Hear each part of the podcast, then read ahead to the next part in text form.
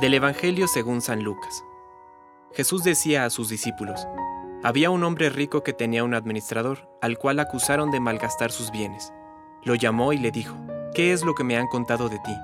Dame cuenta de tu administración, porque ya no ocuparás más ese puesto. El administrador pensó entonces, ¿qué voy a hacer ahora que mi señor me quita el cargo? Cavar, no tengo fuerzas. Pedir limosna, me da vergüenza. Ya sé lo que voy a hacer para que al dejar el puesto haya quienes me reciban en su casa. Llamó uno por uno a los deudores de su señor y preguntó al primero, ¿Cuánto debes a mi señor?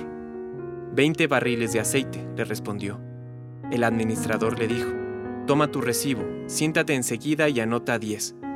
Después preguntó a otro, ¿Y tú cuánto debes? Cuatrocientos quintales de trigo, le respondió. El administrador le dijo, Toma tu recibo y anota trescientos. Y el Señor alabó a este administrador deshonesto por haber obrado tan hábilmente, porque los hijos de este mundo son más astutos en su trato con los demás que los hijos de la luz. Palabra de Dios. Compártelo, viralicemos juntos el Evangelio. Permite que el Espíritu Santo encienda tu corazón.